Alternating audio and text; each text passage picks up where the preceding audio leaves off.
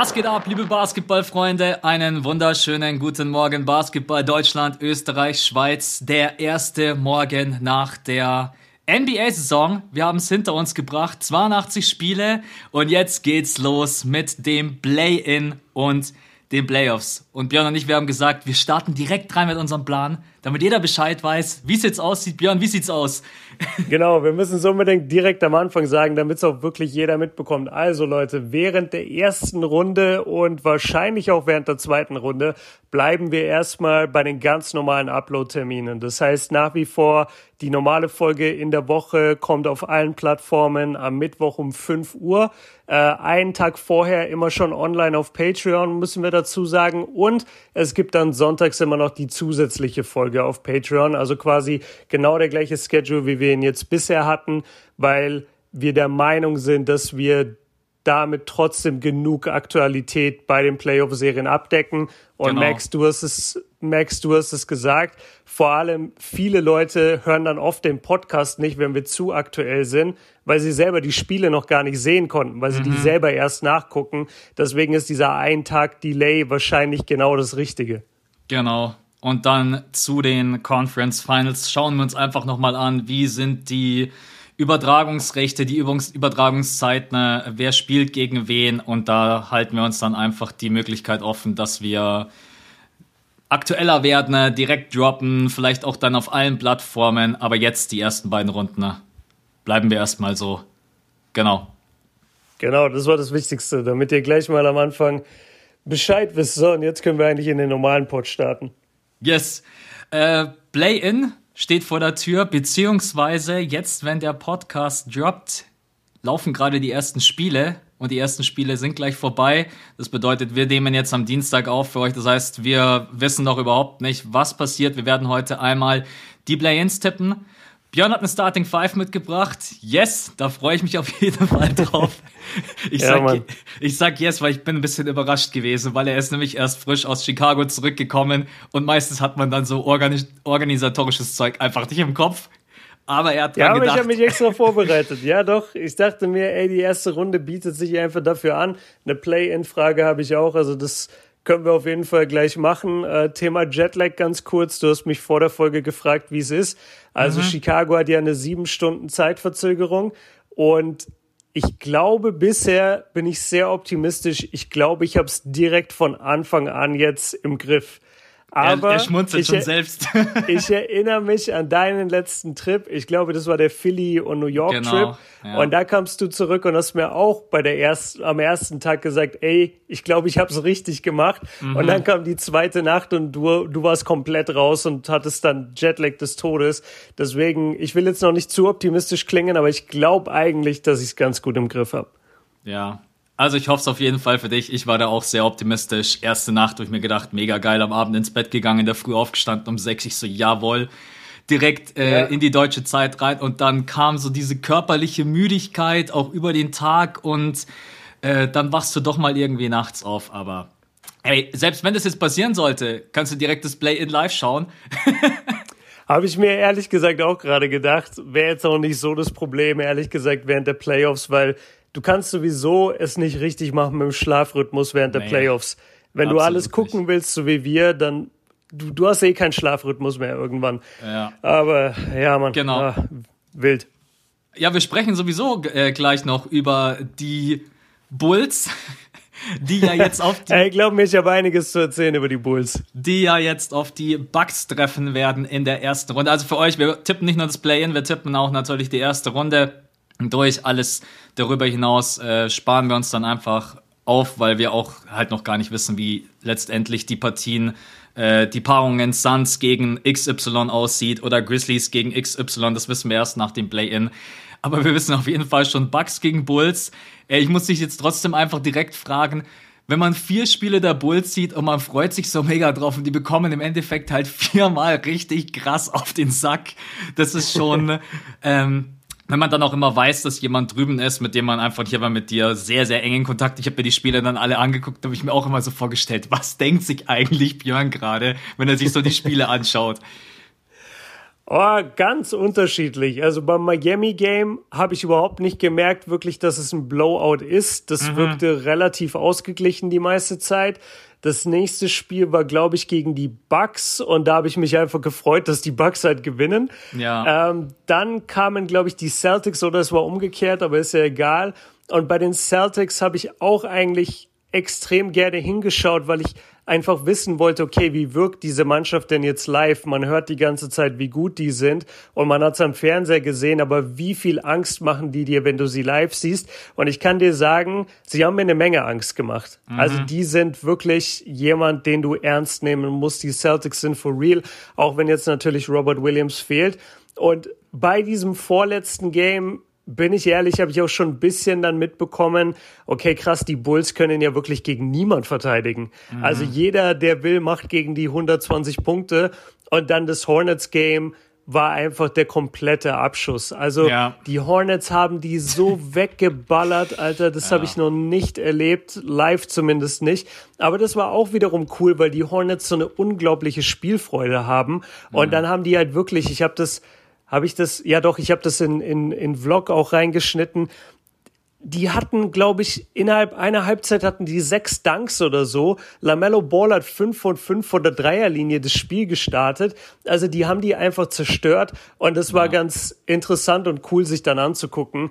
Aber so auf die Bulls bezogen wäre ich da jetzt als Bulls-Fan hingegangen dann wäre ich natürlich nicht so glücklich. Also wenn ich mir jetzt vorstelle, ich hätte viermal die Bugs gesehen und viermal hätten die mit 20 kassiert, dann wäre ich jetzt sicherlich nicht so glücklich hier im Pod. Aber die Bulls sind mir jetzt nicht so nah am Herzen, ehrlich gesagt. Du hast aber jetzt dreimal die Bucks gesehen, oder? Wenn ich mich jetzt nicht verzähle, gegen die Mavs, gegen die Celtics und einmal gegen die Bulls. Yes, sir. Weil ja. spontan nebenbei mitgenommen. Ja, also das Dallas-Game war schon länger klar. Das war das erste, aber dieses zweite gegen die Celtics war nicht klar. Und wir hatten dann nur noch zwei Leute dabei aus der Gruppe, die dabei geblieben sind für, für quasi alle Spiele. Und dann war es die Nacht vor dem Hornets-Game und dann haben wir echt so ein bisschen überlegt, so, ey, sollen wir nach Milwaukee, machen wir das? Mhm. Und die Jungs waren so heiß und ich hatte auch Bock. Und dann habe ich nach Tickets geguckt und dann gab's da für vergleichsweise wenig Geld Tickets in Reihe 4 ja. mit äh, quasi Courtside-Experience.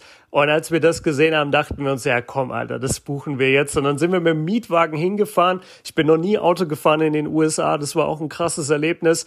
Ja, und dann kamen wir da an und saßen halt in Reihe 4 und haben das geilste Spiel des ganzen Trips gesehen. Also besser hätte es nicht laufen können. Und ich bleib dabei, die Bucks gehen äh, in die Finals, meiner Meinung nach. Jetzt könnte man sagen, äh, nur noch drei Reihen to go. Das ist ja immer ein großes Ziel, Kurzzeit Das war exakt mein Gedanke. Ich dachte mir dauernd, ey, noch drei Reihen, noch drei Reihen. Ja, das ist, ja, Kurzzeit-Tickets. Das Krasse ist von Reihe 4 dann zu Kurzzeit ist dann immer noch so ein krasser Preissprung.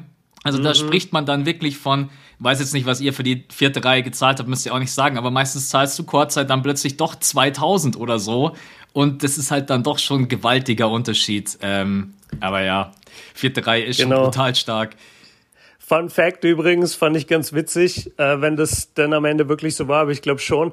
Wir haben natürlich auch so ein bisschen geguckt, wirklich Chorzeit, Chorzeit-Plätze, also erste mhm. Reihe, einfach so als Joke. Und da gab es auf einer Börse, genau wie du gesagt hast, ich glaube für zwei fünf gab es da zwei Tickets, also pro mhm. Ticket 2500. Haben wir uns natürlich nicht kaufen oder leisten können. Aber wir haben das dann so ein bisschen beobachtet und irgendwann waren diese Tickets weg. Mhm. Und da, wir haben aber mehrere Ticketplattformen gecheckt und dann plötzlich sind auf einer anderen Ticketplattform die gleichen beiden Tickets aufgetaucht für den doppelten Preis. Also für ah. 5000 pro Ticket. Ja. Und da dachte wohl einer, er macht jetzt einen Schnapper, aber der hat die nicht mehr verkauft bekommen. Also entweder der ist dann selber hin und hat immerhin die Erfahrung mitgenommen oder der ja. hat sich voll verzockt und hat einfach 5K in Sand gesetzt. Das wäre natürlich richtig heftig. Ja, das ist. Boah, das würde ich auf gar keinen Fall riskieren. Vor allen Dingen so Kurzzeit, das ist halt schon eine Preiskategorie, wo jetzt nicht mal irgendein äh, Normalverdienender sagt, ja, das gönne ich mir jetzt mal schnell kurz vorm Spiel. genau, das, das war ein bisschen zu spontan. Aber ja. ey, ich bin voll bei dir, Mann. Von, von Reihe 4 ist nicht mehr weit bis Reihe 1 und irgendwann sitzen wir da. Irgendwann ja. sitzen wir da mit der Community. Das Absolut. ist, das wäre mein größter Traum ever. Und Franz Wagner gewinnt in Game 7 Finals MVP. und wir sitzen Kurzzeit. 2029 dann, dann in äh, sieben Jahren, ja. Ey, ja, kommt ungefähr hin. Ich würde sagen, machen wir vielleicht als Übergang die Starting Five? Ja, gerne. Passt. Ja. Ja, total. Also äh, wir fangen an mit der mit der Play-in-Frage. Und zwar kam ich da drauf über einen anderen Podcast und ich fand die Idee wirklich ganz interessant, beziehungsweise den Gedanken. Und zwar, wir kennen ja das Play-in-System mhm. und wir wissen, dass äh, der SIP-Platzierte klar eine bessere Chance hat ähm, am Ende auf die Playoffs, aber trotzdem halt immer noch kämpfen muss mit bis zum Zehntplatzierten runter, ja? Ja. Und jetzt ist die Frage, die Spurs haben dieses Jahr, ich glaube, 34 Siege. Die mhm. Timberwolves haben locker 10 Siege mehr. Meinst du, man sollte bei den Play-ins noch eine Regelung einführen, die eine Mannschaft, die so viel deutlich mehr Siege hat als die anderen Mannschaften, die im Play-in sind, ja. sollte man dieser Mannschaft mit den mehr Siegen noch zusätzliche Boni geben? Also sollten die zum Beispiel in das, in das Spiel reingehen und direkt eine 10-Punkte-Führung haben? Weil es ist ja alles erlaubt im Play-in. Ich weiß, es klingt ein bisschen äh, verrückt, aber wir spielen mittlerweile wir, wir spielen halt mittlerweile auch das All-Star äh, Game nach, nach dem Elam-Ending und haben dann den Target-Score. Das haben wir vorher auch nie gemacht. Was wäre denn, wenn wir beim Play-In einfach das Team mit mehr Siegen ein bisschen noch mehr belohnen? Ich würde einfach echt, ich habe gerade nochmal für uns nachgeschaut und du hast recht, die Timberwolves haben 46 Spiele gewonnen und die Spurs mhm. 34.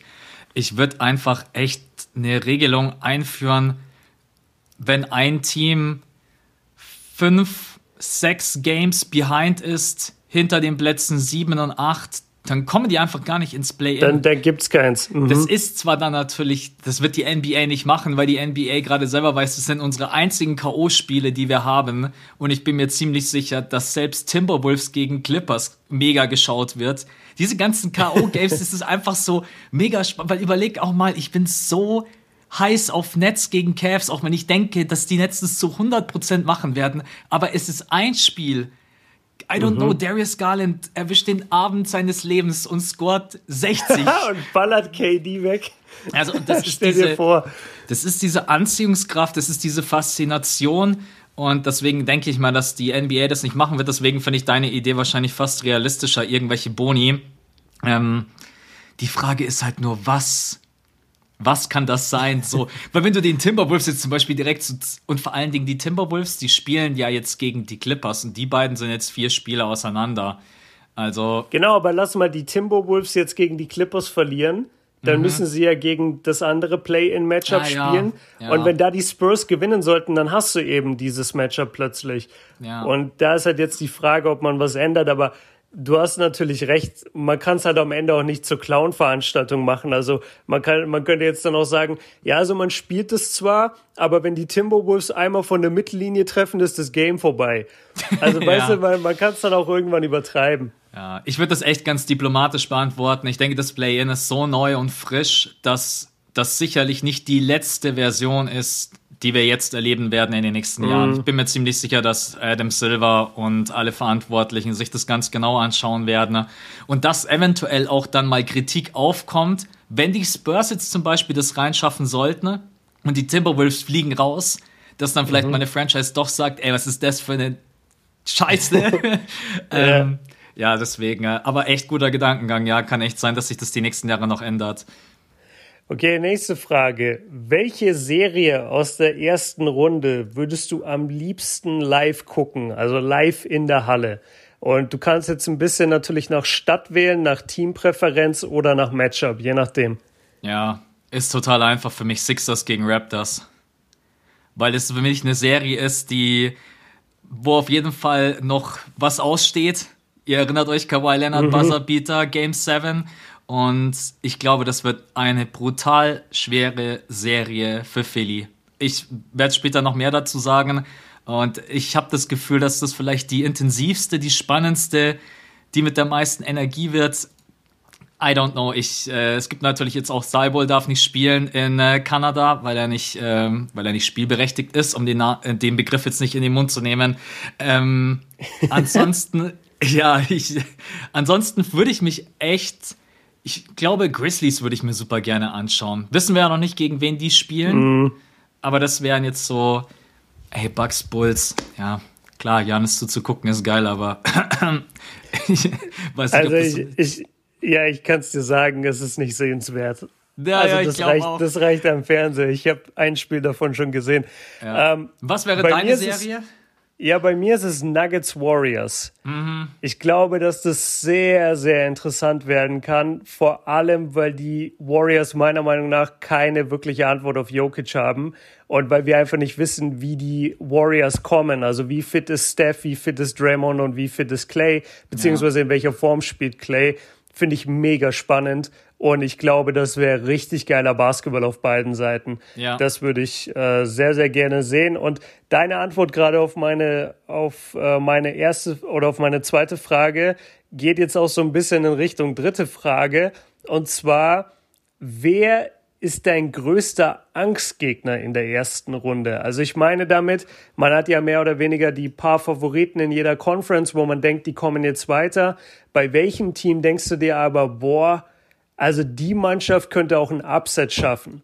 Und du hast es ja schon so ein bisschen auch gesagt, ja. äh, beziehungsweise ich nehme es jetzt auch vorweg. Meine Antwort sind die Raptors. Ja. Ich glaube, die Raptors könnten die Sixers upsetten und das wäre so scheiße, sorry, für die, für die Sixers, weil die ja eigentlich so viel talentierter sind. Aber die Raptors sind einfach eklig genug, sie zu schlagen und Fireball darf nicht spielen. Und das ist mhm. wirklich ein wichtiger Faktor sind wir ja nicht die Einzigen, die das so sehen. Charles Barkley hat gestern auch bei TNT gesagt, er macht sich Sorgen um seine Sixers und ich kann es echt verstehen und es gibt super viele Argumente, warum das eine ganz, ganz heiße Kiste wird und ich freue mich gleich, wenn wir drüber sprechen und du hast die, also die Antwort schon vorweggenommen. Für mich ganz klar die Raptors, ein unangenehmer Gegner, der, ja, der irgendwie gar nicht so stark aussieht, aber irgendwie doch so brutal stark ist. Ich bin gleich gespannt, wenn wir drüber sprechen, auf jeden Fall. Okay, nächste Frage. Welcher dieser drei Spieler wird deiner Meinung nach die besten Playoffs spielen? Ähm, für, für seine persönlichen Fähigkeiten. Ja. Ähm, die, die Möglichkeiten sind Ja Morant, DeAndre Ayton oder Pascal Siakam. Alter, was ist das für eine geile Auswahl? Uh, Also die also ne, si Siakam muss jetzt nicht so gut spielen wie Ja Morant, mhm. um diese Frage zu gewinnen, sondern einfach ja. nur für seine Möglichkeiten, wer wird die besten Playoffs haben. Okay, ich würde sagen, dass die Andre Ayton ungefähr spielen wird wie letztes Jahr, brutal effizient, Double-Double-Maschine. Ich denke, der wird jetzt nicht plötzlich der äh, Finals-MVP werden in den Playoffs, das glaube ich nicht. Äh, Pascal Siakam hatte ein paar sehr, sehr gute Spiele. Ich habe mir vorhin auch mal den seine Advanced Stats reingezogen und wie der am Korb finisht. Aber ich habe immer so ein bisschen Schwierigkeiten auf Pascal Siakam in den Playoffs zu bauen. Deswegen gehe ich mit, mhm. deswegen gehe ich mit Ja Morant seine ersten Playoffs und ich glaube, er wird, ich glaube, der hat keine Angst vor den Playoffs. Ich glaube, der geht da wirklich rein in die erste Runde und denkt sich, jetzt lass einfach mal aufzocken und ich denke dann für die Möglichkeiten, die er mitbringt, äh, wird er wahrscheinlich von den dreien die, beste, die besten Playoffs spielen. Ich denke ehrlich gesagt, Ja Morant geht in die Playoffs und denkt sich, er wird Finals MVP und Champion.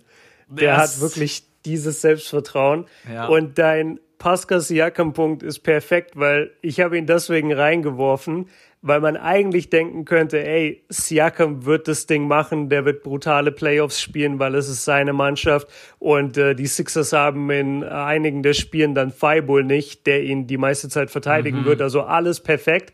Aber Siakam in den Playoffs ist nochmal ein anderes Thema und hat bisher selbst, selbst an der Seite von Kawhi Leonard hat er damals nicht wirklich performt und er sucht, glaube ich, seitdem so wirklich seine Playoff-Form. Vielleicht kommt es dieses Jahr. Ähm, aber ja, man wird sehen. Aber ich, ja. ich bin auch bei, ich bin auch bei Morant.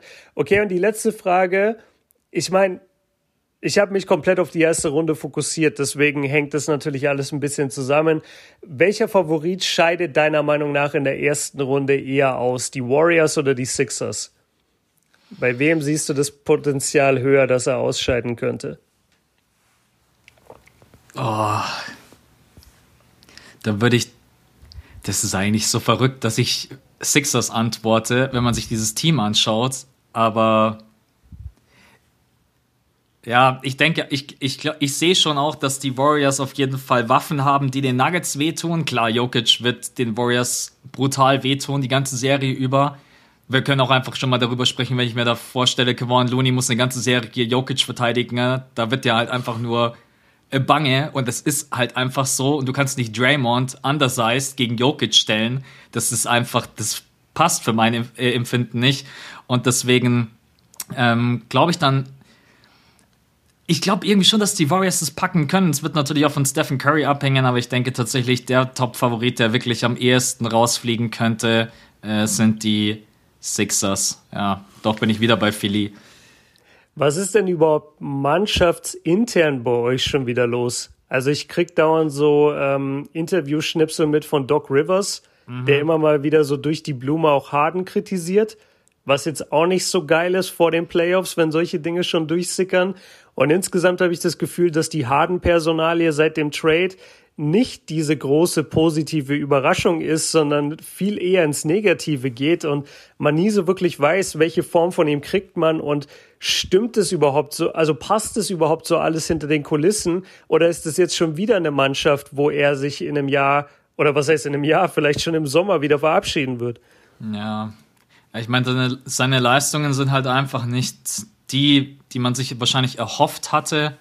Er steht jetzt gerade bei 40, 33 und 89 von der Freiwurflinie. Okay, da ist er stark. Aber ansonsten, Harden ist einfach auch irgendwie gefühlt nicht mehr dieser Spieler, vor dem du Angst hast. Harden mhm. früher, der, wenn der kam, hast du dir gedacht, heute ein Ziel, dass uns Harden nicht 50 plus reindrückt.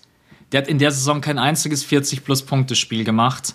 Und deswegen, es ist ich weiß nicht, wie es teamintern aussieht. Man ist ja nie dabei. Auf jeden Fall gab es diese eine Pressekonferenz von Doc Rivers, die sicherlich jetzt wieder nicht die schlauste war und wo ich mir auch gedacht habe, aus der Vergangenheit nicht allzu viel gelernt mit Kommentaren in der Öffentlichkeit über Spieler, wenn sie schlecht spielen. Ja, besonders jemand wie James Harden, bei dem man sowieso weiß, der hat ein sehr seichtes Gemüt, wenn es darum geht, ihn zu reizen und zu provozieren.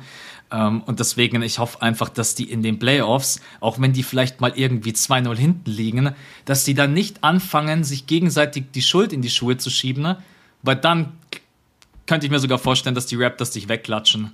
Also wenn du dann anfängst, mhm. teamintern noch zu streiten und dann fightest du auf dem Feld nicht mehr für den anderen und die Playoffs sind einfach, du musst füreinander laufen, du musst kämpfen, du musst rotieren, du musst fighten, du musst als Team verteidigen. Und diese Punkte, die ich gerade alle aufgezählt habe, da habe ich ein ganz großes Fragezeichen bei Philly und das ist, das ist richtig scheiße eigentlich. Ja. Das stimmt, ey. Lass mal Philly, also Philly spielt ja die ersten beiden Spiele zu Hause.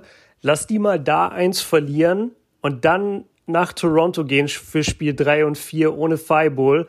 Dann stehst du da mal relativ schnell ja, also mindestens zwei, ja, mindestens 2-2, aber wahrscheinlich eher 3-1. Und äh, dann gewinnst du vielleicht wieder zurück in Philly Game 5, aber Game 6 ist dann wieder bei den Raptors. Mhm. Und ich bin nicht überzeugt, dass James Harden und Embiid so diese Kombi sind. Also das haben sie einfach bisher nicht gezeigt. Und ey, ich habe es auch wirklich nicht verstanden. Also ganz kurz zu Doc Rivers, also das Zitat, was ich gelesen habe, wo ich mir echt dachte, ey, wie du gesagt hast, hast du gar nichts gelernt aus der letzten Saison, dass er irgendwie meinte, nee, James Harden ist komplett gesund. Das, seine Leistungen liegen nicht daran, dass er verletzt ist. Und das sagt dann einfach durch die Blume, nee, der spielt gerade einfach schlecht. Ja. Und natürlich kann man das an sich sagen, aber das sagt man nicht öffentlich und das sagt man vor allem nicht über jemand wie James Harden, der dafür bekannt ist, dass er dann genau in solchen Momenten einfach komplett zumacht und sich von der Mannschaft und von dem Coach dadurch distanziert. Also warum macht man das? Doc Rivers hat auch wenig Feingefühl bewiesen und hat das gleiche letztes Jahr mit Ben Simmons gemacht und vor allen, vor allen Dingen ein Spieler, der in, im Sommer auch noch eine Player-Option hat. Also, das, ja, äh, ey, ja. come on, Alter. Daryl also Morey ist danach bestimmt erstmal zu Doc Rivers und hat ihm Einlauf gegeben. Das kann echt sein. Ey, das wäre natürlich wirklich die Oberkatastrophe. James Harden im Sommer lehnt seine Player Option ab und sagt, ja, war eine nice Experience für zwei Monate. äh, wir sehen uns und dann Brooklyn, wieder. Brooklyn denkt sich nur, ey, danke für Seth Curry, Ben Simmons und Drummond. Ja, also das kann echt. Äh, diesen Trade wird man erst bewerten können nach dem kommenden Sommer. Äh, wollen wir, jetzt haben wir so viel über diese Serie gesprochen, wollen wir diese Serie jetzt einfach vielleicht zumachen? Ja. Was, was, wir, was wir denken, also ich habe echt, ich habe echt große Sorgen um die Defense von Philly, weil mit Siakam, Van Vliet, Gary Trent Jr., Anunobi, du hast echt eine sehr breit aufgestellte äh, Offense der Raptors und die Sixers müssen wirklich schauen, dass sie das Perimeter zumachen, weil da sind natürlich Van Vliet und besonders Gary Trent Jr. halt brandgefährlich. Und auf der anderen Seite musst du aber halt auch schauen, dass Leute wie Siakam jetzt nicht äh, in Korbnähe kommen. Ich habe vorher nachgeschaut, der trifft am Korb 65, 66 Prozent, in der Paint über 50 Prozent. Also das wird auch so ein Balanceakt für Philly, da richtig gut zu verteidigen. Und ich habe so ein bisschen die Bedenken, und es wäre so typisch Sixers Basketball, dass sie denken, dass sie diese Serie nur mit Offense gewinnen. Und ich bin mir zu 100% sicher, du gewinnst dieses Spiel nicht nur mit Offense. Weil Embiid mhm. wird dir mhm. jeden Abend, denke ich, 30, 40 geben, selbst wenn er nicht mega gut spielt. Das hat er einfach mittlerweile drauf, auch durch seine Freiwürfe, die oft auch ätzend sind. Ich weiß, Leute, aber. Nicht nur oft, die sind immer ätzend. Also deswegen gucke ich die Sixers so ungern. Das ist so hässlicher Basketball. Und dann, und ich weiß, dass du da auch immer mitgehst, dann stelle ich mir die Frage, Terry Maxey, geiler Spieler, super Saison gespielt, super jung, Playoffs sind Playoffs. Was kann er wirklich in den Playoffs leisten? Tobias Harris, ich habe absolut kein Vertrauen in Tobias Harris, ein Spieler, der dir keine Serie gewinnen kann, der nicht das Zepter übernimmt, wenn es bei den anderen mal nicht läuft. Und am Ende habe ich dann so das Gefühl, dass alles von dem Beat abhängen wird. Und ja, er hat eine Saison fast durchgespielt, war kein einziges Mal verletzt. Ich glaube, wenn er ausgefallen ist, dann war es ähm, irgendwie einfach nur geschont oder Corona-bedingt. Hat eigentlich die, noch nie so viele Spiele gemacht. Ähm, aber im Beat alleine, ich sag's wie es ist, ey, mich würde es nicht wundern, wenn die Raptors dieses Ding 4-3 gewinnen und Philly kann in den Sommerurlaub gehen. Ich bin bei 4-2. Ich sag Philly, ich sag, ich sag Philly verliert Game 6 in Toronto. Mhm. Weil die Toronto Crowd ist so unfassbar stark. Dir fehlt da immer vor Ort ein sehr wichtiger Spieler. Und ich glaube, dass sie auch genau zu dem Ding tendieren werden, dass sie sagen, wir machen jetzt auf Teufel komm raus das über die Offense und das werden sie auch schaffen unterm Korb mit dem Beat und das schaffen sie auch über die Freiwürfe. Aber die Raptors haben so viel Personal, was gegen was einfach lang ist, was unangenehm ist, was dich verteidigen kann. Wir haben Scotty Barnes noch nicht mal erwähnt. Selbst ja. der ist ja ein legitimer Spieler, den du reinwerfen kannst. Boucher, und du hast so viele Jungs, ey, also die da einfach ja. Die und, und es gibt einfach solche Mannschaften, die sind alleine aufgrund ihrer Länge und aufgrund ihres Personals halt unangenehm zu spielen. Und da sind die Raptors für mich dieses Jahr eigentlich die Nummer eins, was, was einfach dieses Unangenehme angeht.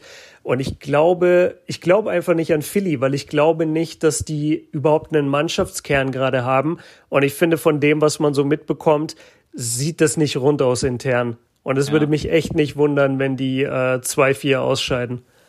Ja, ich, jetzt, wo ich gerade drüber nachdenke, nehme ich auch lieber ein 2-4, weil nochmal ein 4-3 schaffe ich nicht. nochmal ein 4-3 schaffe ich nicht. Ja, stimmt. Dann trifft, äh, ja, dann trifft am Ende Chris Boucher oder so jemand hey, äh, den oh Buzzerbeater. Bitte auf. Nee, bitte nicht. Okay, also, die erste Serie, das haben wir jetzt ein bisschen vorweggenommen, weil wir über die Starting Five da so reingerutscht sind. Wir denken beide, dass die Raptors Philly raushauen, was schon mal der erste Hammer ist eigentlich. Jetzt müssen wir trotz allem noch mal einen Jump zurück machen, weil wir haben die Play-ins noch gar nicht durchgetippt. Diese Serie, die steht aber auf, die Serie, die steht ja schon fest, also die Raptors gegen die gegen die Sixers. Die das erste Play-in-Duell Timberwolves gegen Clippers. Was denkst du da? Aber warte mal ganz kurz, wollen wir nicht einfach in der Eastern Conference bleiben? Ah, ja, können lass wir auch doch, machen. Lass doch den Osten machen, dann machen wir noch Bucks Bulls und dann gehen wir rüber in den Westen. So können wir es auch machen. Dann starten wir rein mit Nets Cavs. Nets Cavs. Das ich habe so Bock, einfach Cavs zu sagen. und dann, wenn es stimmt, einfach die ganzen Playoffs, egal was ich falsch tippe, immer zu sagen, Nets Cavs, habe ich euch gesagt. Ja, das, das wäre schon sehr witzig. Okay, das ist das äh, 7-8er Matchup, ne? Genau, und das 9er 10er ist Hawks gegen äh, äh, Hornets. Okay, dann nur zur Erklärung, also beim 7-8er Matchup, also Brooklyn gegen Cavaliers, kann man, auch wenn man das Spiel verliert, nach wie vor trotzdem noch in die Playoffs rutschen. Man muss dann halt nur das nächste Spiel gewinnen. Jetzt für dieses erste Matchup, Cavs gegen Nets, es müsste schon viel passieren. Also ich habe gerade noch mal nachgeguckt. Jared Allen ist halt auf jeden Fall raus. Ja. Ähm, ich weiß nicht, wie es mit Mobley aussieht. Spielt er mittlerweile wieder? Nee, das sieht auch, also Stand heute, was ich gelesen habe, auch nicht gut aus. Okay, dann. Und dadurch ist die Frage beantwortet. Ja, Außer Kevin schon. Love macht wieder in 16 Minuten äh, 34 Punkte oder was er da rausgeballert hat. Was war das eigentlich? Ey? Ich, aber manchmal kommst du echt nicht hinterher mit der NBA. Ich, ich steige gerade aus dem Flugzeug und alle labern mich plötzlich zu mit Kevin Love. Aber dann, dann habe ich die Stats geguckt, dachte mir, okay, 32-10, ja, gute Stats, aber warum soll ich mir das jetzt angucken? Und dann checke ich die Minuten 14,4 Minuten oder so. Ja. Ja, ja aber, richtig, aber richtig. zurück, zurück zum Thema. Ähm, also ich bin bei den Nets. Ich, ich muss mhm. ehrlicherweise sagen, ich glaube nicht, dass die Cavs da was gewinnen können. Ich sag, die Nets gewinnen und gehen damit an die sieben und spielen dann gegen die Celtics, was ja ein absolutes Brett wäre, nachdem wir das letztes Jahr schon hatten, die Serie. Und damals noch mit James Harden, die einzige Playoff-Serie, die die Brooklyn Nets Big Three jemals zusammen gesund gespielt hat. Ja. Und damals hat man ja gesehen, zu was sie in der Lage gewesen wären. Die haben die Celtics komplett weggeschossen. Mhm. Aber jetzt ist es ganz anders und die Celtics sind ein viel stärkeres Team als letztes Jahr. Also wir müssen, wollen wir das auch schnell besprechen? Ich meine, wir müssen ja jetzt nicht crazy ins Detail gehen, aber lass doch mal wir, kurz sagen. Können wir gerne machen. Ja, Celtics gegen Nets es ist so schade, dass Robert Williams ausfällt. Also ich meine, es gibt zwar die Hoffnung, dass er zu den Conference Finals wieder am Start ist, aber ich bin halt generell einfach kein Fan wenn, davon, wenn ein Spieler verletzt ist und dann ihn in so eine intensive Serie reinzuwerfen. Das ist übrigens auch das gleiche wie bei Jamal Murray und Michael Porter Jr., weil ich da gestern mit jemandem diskutiert habe auf Insta also nicht diskutiert im negativen Sinne, sondern wir haben uns einfach ausgetauscht und ich habe gesagt, selbst wenn die beiden wieder fit sind, warum solltest du das riskieren, die einfach so reinzuwerfen? Ne? Du bist mit den beiden in der nächsten Saison für mich ein Contender. Aber das ist ein anderes Thema, können wir gleich noch drüber sprechen. Ne? Äh, für mich sind die Celtics super stark. Mit Jalen Brown, Jason Tatum, Marcus Smart. Man hat trotz allem mit Al Horford. Es ist schade, dass Robert Williams nicht mit dabei ist. Man hat wirklich eine super starke Defense. Du triffst aber auch, und das ist, glaube ich, Fakt auf die besten sagen wir mal, unter den besten drei Isolation-Playern sind Irving und Durant auf jeden Fall mit dabei. Ich würde vielleicht noch DeMar DeRozan mit dazu zählen, aktuell nach der Saison als Isolation-Player. Und das wird schon spannend werden, ne? weil ich glaube, dass ich glaube irgendwie, dass die Celtics, wenn sie guten Basketball spielen und wenn sie es gut verteidigen, dass sie eine Chance haben. Es muss ein bisschen was zusammenkommen und man muss sicherlich auch den Netz ein Spiel klauen aber dass sie eine Möglichkeit hätten, diese Serie unglaublich eng zu gestalten. Ne? Und am Ende kann ich dann trotz allem nicht gegen die Nets tippen. Ich habe mir aufgeschrieben, ne? ich hau jetzt mal einen Tipp einfach raus. 4-2 oder 4-3 für die Brooklyn Nets wäre mein Tipp gewesen. Ne? Okay, okay, weil ich da, ah krass, ich dachte, weil du hast gerade alles argumentiert für die Celtics. Mm, aber ich, ich kann auch nochmal argumentieren, warum ich dann doch gegen die Celtics gehe. Gibt niemanden, der Durant verteidigt. Und jeder, der mir jetzt Jalen Brown antwortet, nein, auch ein Jalen Brown verteidigt einen Kevin Durant nicht. ähm, Irving und Marcus Smart, ja, Marcus Smart wird auf jeden Fall alles reinhauen, wird aber trotzdem, denke ich, vor allen Dingen, die haben noch einen Spieler mit dazu bekommen und ich denke, das ist ein ganz, ganz wichtiger Faktor in dieser Serie, Seth Curry, über den ich auch mal sprechen mhm. möchte. Das ist einfach jemand, der dir auch äh, der vielleicht jetzt gerade so ein bisschen der Joe Harris-Ersatz ist, wenn man das vielleicht so ein bisschen sehen möchte, der den Dreier auch unfassbar gut trifft, der noch ein besseres Ballhandling hat, äh, der sogar ein bisschen Playmaking mitbringt. Und dann ist natürlich die große Frage, und die können wir beide leider nicht beantworten, ne? was ist mit Ben Simmons? Das ist halt dann die. Ich, ich bin komplett raus. Also selbst, selbst wenn er spielt, würde ich mich halt fragen, wenn ich dann die Celtics bin, faul ich ihn dann nicht einfach die ganze Zeit? Mhm. Ich würde Ben Simmons gerade einfach bei der Analyse rauslassen. So hab's ich gemacht. Ja. Ja. Also, um, um jetzt mal auch reinzugehen, aber ich, ich kürze es ein bisschen ab. Ich habe jetzt die Celtics. ja, ich, ich habe jetzt die Celtics zweimal gesehen, einmal mit Tatum, einmal ohne Tatum. Und die Celtics sind wirklich verdammt stark. Und Brooklyn gibt mir ein bisschen zu viele Fragezeichen. Es steht außer Frage, dass KD und äh, Kyrie die, die besten Isolation-Scorer sind in der NBA und ähm, dass die natürlich immer ihre Punkte machen werden. Aber ich frage mich so ein bisschen, Brooklyn kann ja auch nichts verteidigen. Oder mhm. schlecht verteidigen nur. Und Boston ist wirklich gut in der Offense. Die treffen so hochprozentig. Ey, jeder Typ, der da von der Bank reinkam, hat geballert und geballert, als ich jetzt vor Ort war. Gut, das waren noch nur zwei Spiele, kleine Sample Size, aber die treffen echt verdammt gut. Marcus Smart hat so übertrieben gut den Ball geführt und das Playmaking aufgebaut. Jalen Brown hat in dem Spiel ohne Jason Tatum alles gemacht. Der hat sogar Janis im Fastbreak geblockt. Das ist unglaublich, wie gut die spielen.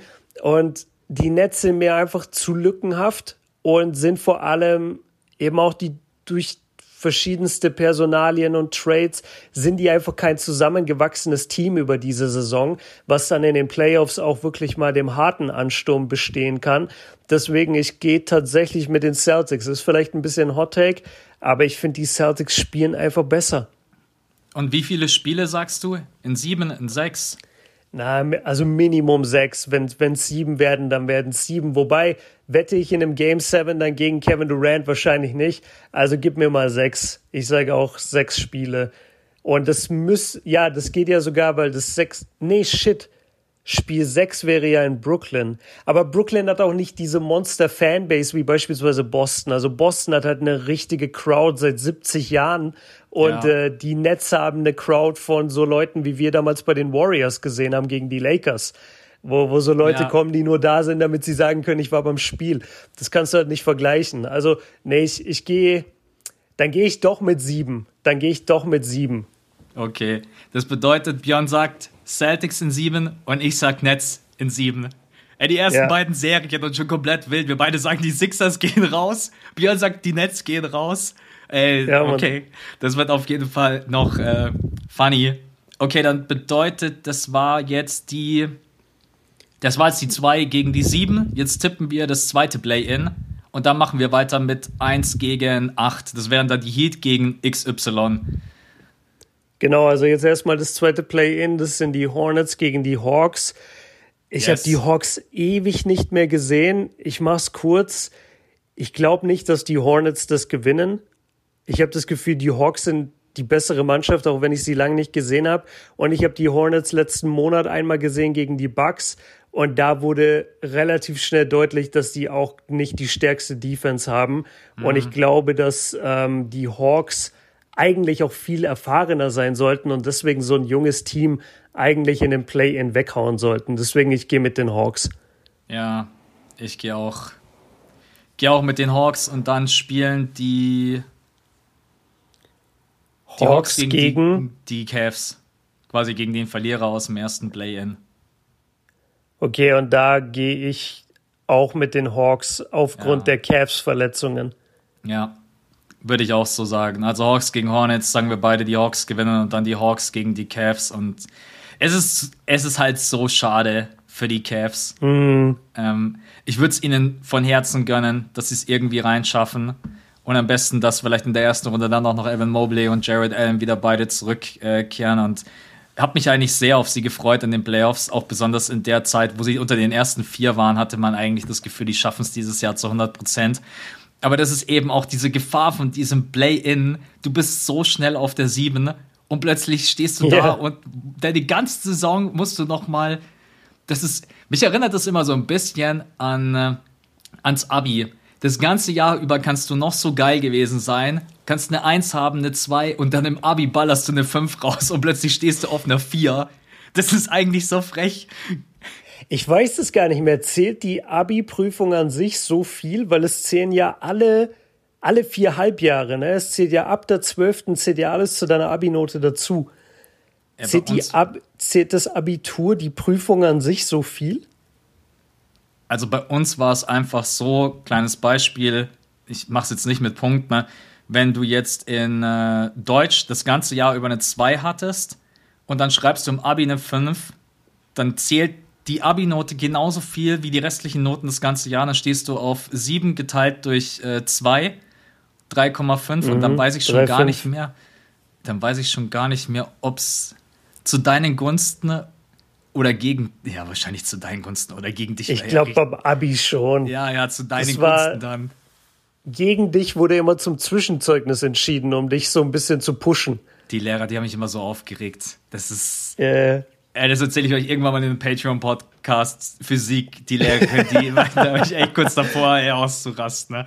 Äh, genau, aber im Endeffekt ist es so ein bisschen, die ganze Saison über spielst du mega geil und dann musst du am Ende des Jahres nochmal so eine Prüfung ablegen und dann am Ende heißt es so, ja, sie haben übrigens eine 4. Ja, danke. Ja, und vor allem halt nur, weil bei dir einfach jemand verletzt dann ist. Das ist eigentlich ja. echt schade, weil die ganze Saison arbeitest du dir ja darauf hin. Aber okay, dann, dann gehen die Hawks an die 8, sagen wir, und dann treffen die Hawks ja auf die Heat. Ja. Da muss ich sagen, auch wenn mich die Heat jetzt nicht so krass beeindruckt haben, da würde ich mit den Heat gehen. Absolut. Ähm, die Hawks können auch unangenehm zu spielen sein, aber wie gesagt, also nehmt meine Meinung gerade auch nicht zu ernst, weil ich habe die Hawks gefühlt das ganze Jahr wenig gesehen ähm, und die Heat habe ich jetzt erst zuletzt viel gesehen, deswegen ich würde mit den Heat gehen. Ja, also ich gehe auch mit den Heat. Ich glaube zwar schon, dass die Hawks ein, zwei Spiele klauen können, besonders Trey Young in den Playoffs, der, wenn er mal wieder richtig Bock hat, dann bestimmt wieder das ein oder andere Brett rausballert. Aber generell, die Heats sind super breit aufgestellt. Du hast eine super Bank mit Tyler Hero alleine schon. Du hast mit Bam Adebayo. der ist einfach die Bank. Der ist, der ist Tyler die Bank. Hero, Alter. Das ist echt. Bester Mann. Das ist einfach, wenn du in den Boxscore reinguckst und dann schaust du, wer, wer hat die meisten Punkte gemacht? Ja, Tyler Hero von der Bank mit 30 plus. Ja, danke. Yeah. Äh, yeah. Genau. Spielt auch immer die meisten Minuten einfach, aber ja, startet nicht. Bester das ist Mann. wieder so dieses typische Six-Man-Argument, wo man wieder argumentieren könnte, wann ist man denn eigentlich wirklich der sechste Mann und wann nicht. Gefühlt ist ja. er zwar Auswechsel, also kommt er von der Bank, spielt aber dann wie ein Starter. Also, ja. ja. Aber so ist jeder, der den Award gewinnt. Also Lou Williams war Gordon, auch immer, ich werde nach fünf. So. Ja, eben Clarkson auch. Also komm. Ja. Ähm, äh, aber okay, dann du noch kurz sagen, wie viele Spiele, was du denkst?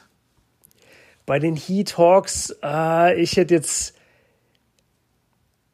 Boah, ganz schwer zu sagen. Also, weil Miami ist jetzt auch nicht New York. Weißt du, vielleicht triggert das in Trey Young gar nicht so viel. Vielleicht ist er da auswärts gar nicht so stark. Ja. Ich weiß es wirklich nicht. Ich sag, ich sag, sie holen ein Spiel. Keine Ahnung. Ich würde auch, ähm, ich würde sagen, Heat in 5 wäre jetzt mein Tipp. Und wenn es okay. Heat in 6 ist, dann. Äh, wenn die Hawks die Heat rausballern, das wäre schon eine riesen Überraschung nach der Saison. Aber ja, aber kann ich auch voll sehen. Jimmy Butler so in Game 5, sieben Punkte. Das yeah. haben wir leider auch schon zu oft gesehen. Aber sagen wir mal, sie spielen gut und normal die Heat, dann sollten die die Hawks eigentlich schlagen. Und macht dann ja nichts, wenn Jimmy sieben Punkte auflegt, wenn er macht Tyler Hero einfach 40. Wie damals in der Bubble. Ja, ähm, ja dann, dann haben wir nur noch Bucks gegen Bulls dazu, also ich glaube, wir sind uns, ja, ich glaube, wir sind uns auch beide einig, 4-0, ich gehe auch für den Sweep. Und ich will dazu aber nur einmal ganz kurz anmerken, und das ist wirklich wichtig, die Bucks haben damit eine der geilsten ersten Serien überhaupt, weil zum einen sie schlagen die Bulls 100 Prozent und zum anderen die müssen nicht reisen. Ich bin die Strecke Chicago-Milwaukee gefahren mit dem Auto, selbst mit Stau bist du dann nach anderthalb Stunden und die werden ja selbst diese kleine Strecke fliegen, das heißt, die mhm. haben 20 Minuten Flug hin und her. Andere Teams müssen viel weiter reisen, haben richtige Reisestrapazen. Die, äh, die Bucks, für die ist es so, als würden die kurz zum Einkaufen gehen. Und das ist wirklich ein großer Vorteil. Und dann sind die Bulls auch noch so schwach gerade, dass du die eh weghaust. Also das vielleicht mal im Auge behalten dann für Runde zwei und drei. Die Bucks werden definitiv besser ausgeruht sein als die anderen Mannschaften im Osten. Die Bucks haben auch alles dafür getan, dass sie das letzte Spiel nicht gewinnen. Es hat echt nur noch gefehlt, dass sie sich. ich hab's gesehen in deiner Insta-Story. Du warst leicht angesäuert. Ja, es hat echt nur noch gefehlt, dass sich die Bucks-Spieler einfach umdrehen und einfach auf den eigenen Korb Dreier ballern. So gefühlt. ja. also es, es war, also ich meine, man kann ja, man kann ja tanken und das, aber die haben es halt einfach so offensichtlich straight gemacht. Die haben sich gedacht, ja, ist, ist halt einfach so. Holiday ist reingekommen, hat schnell seinen Bonus abkassiert und dann, ich glaube, wenn wir beide vor Ort gewesen wären, die hätten auch gesagt, Mike Budenholzer, ja, Jungs, kommt, geht rein, nimmt ein paar Würfe. Ja, aber mal im Endeffekt. Ey, apropos, das, das habe ich dir nicht erzählt, Mann. Du hättest, es wäre fast so ein legendärer Moment geworden bei Hornets gegen ähm, Bulls. Ich war ja, ich war dort in der Halle und dann hatte Isaiah Thomas kurz vor Ende, hatte 0 von 2. Ja. Hatte 0 von 2 Würfen. Und dann in der letzten, in der letzten Minute nimmt dieser Typ einen äh, Dreier gegen den Mann und trifft ihn. Ja. Weil hätte er den nicht getroffen, dann wäre es 0 von 3. Und das wäre so perfekt gewesen. 0 von 3 gebe ich dir auch. Oh, Aber hat leider nicht geklappt. Der hat dann getroffen. Ja, schade, ja. Ähm, ich wollte gerade noch ich wollte gerade. Ah ja, genau. Wer will es den Bugs verübeln? Weil da werden wir jetzt auch gleich drüber sprechen. Ne? Absolute Vollkatastrophe. Die Mavs lassen Luca im letzten Spiel spielen und der verletzt sich. Ey. Und er war schon gesperrt für dieses Spiel, ne? Er hatte sein von einem 16. technischen Foul. Genau, er hat sein 16. T bekommen. Das bedeutet, du wärst ein Spiel gewesen, äh, gesperrt gewesen. Und da haben sich dann die, die Mavs aufgeregt und Luca selber auch. Dann wurde dieses T zurückgenommen. Das bedeutet, er war dann spielberechtigt, spielt dieses Spiel. Und aus welchem Grund auch immer sie ihn nach der Halbzeit haben weiterspielen lassen. Also ich verstehe, warum die Mavs dieses Spiel gewinnen wollten. Weil man hatte noch die Möglichkeit auf Platz 3. Ähm, und dann wäre man quasi in der zweiten Runde, wenn man die erste Runde gewinnt, wäre man den Phoenix Suns aus dem Weg gegangen. Aber die Warriors haben so klar geführt, man hätte nach der Halbzeit einfach sagen können, Jungs, passt wir haben es probiert, hockt euch alle auf die Bank und Ende des dritten Viertels humpelt Luca vom Feld und gestern hat wahrscheinlich auch der ein oder andere von euch gesehen mit so einem Gips. Also jetzt kein mhm. richtiger Gips, aber mit nee, so einer. Mit, mit so einer, mit so einer G-Schiene genau, oder sowas. Genau, mit so einer ne? G-Schiene, genau. Und es sieht auf jeden Fall gar nicht geil aus. Also was Schlimmeres kann dir einfach echt nicht passieren, als dass dein absoluter.